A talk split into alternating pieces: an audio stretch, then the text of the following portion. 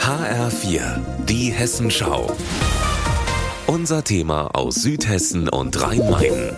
Mit Anna Vogel, guten Tag. Weiße Schürzen, Hauben auf dem Kopf und blaue Handschuhe. So sieht seit kurzem die Arbeitskleidung von fünf Jungs Anfang 20 in Riedstadt-Goddelau aus.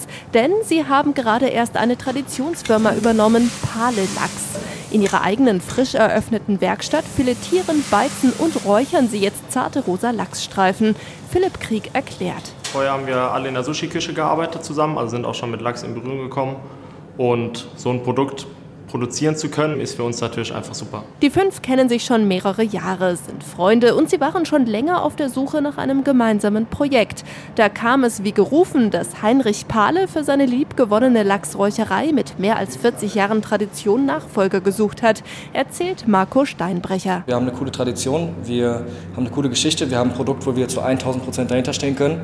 Und diese Kombi war für uns eigentlich perfekt, dass ab dem Moment, wo wir das gehört haben, es keine andere Option gab, als zu machen. Die fünf, die eigentlich auch noch studieren und andere Jobs haben, wollen die Traditionsfirma Pale Lachs größer aufziehen. Sie finden und renovieren dafür Räume in Riedstadt-Goddelau. Gleichzeitig lassen sie sich von Heinrich Pale in die Kunst des Lachsräucherns einführen, denn ihr Anspruch ist Premium-Lachs, so Philipp Krieg. Das ist der erste Fang, der wird direkt verarbeitet und schockgefroren auf dem Schiff noch.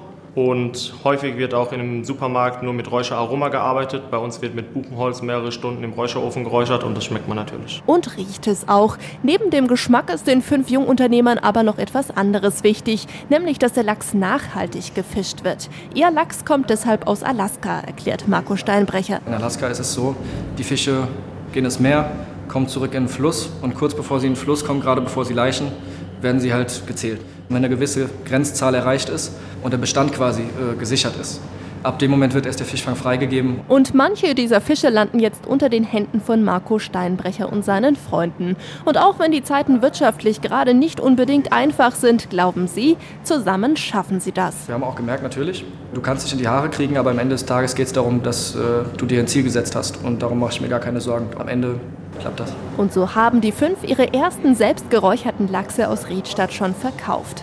Anna Vogel, Riedstadt.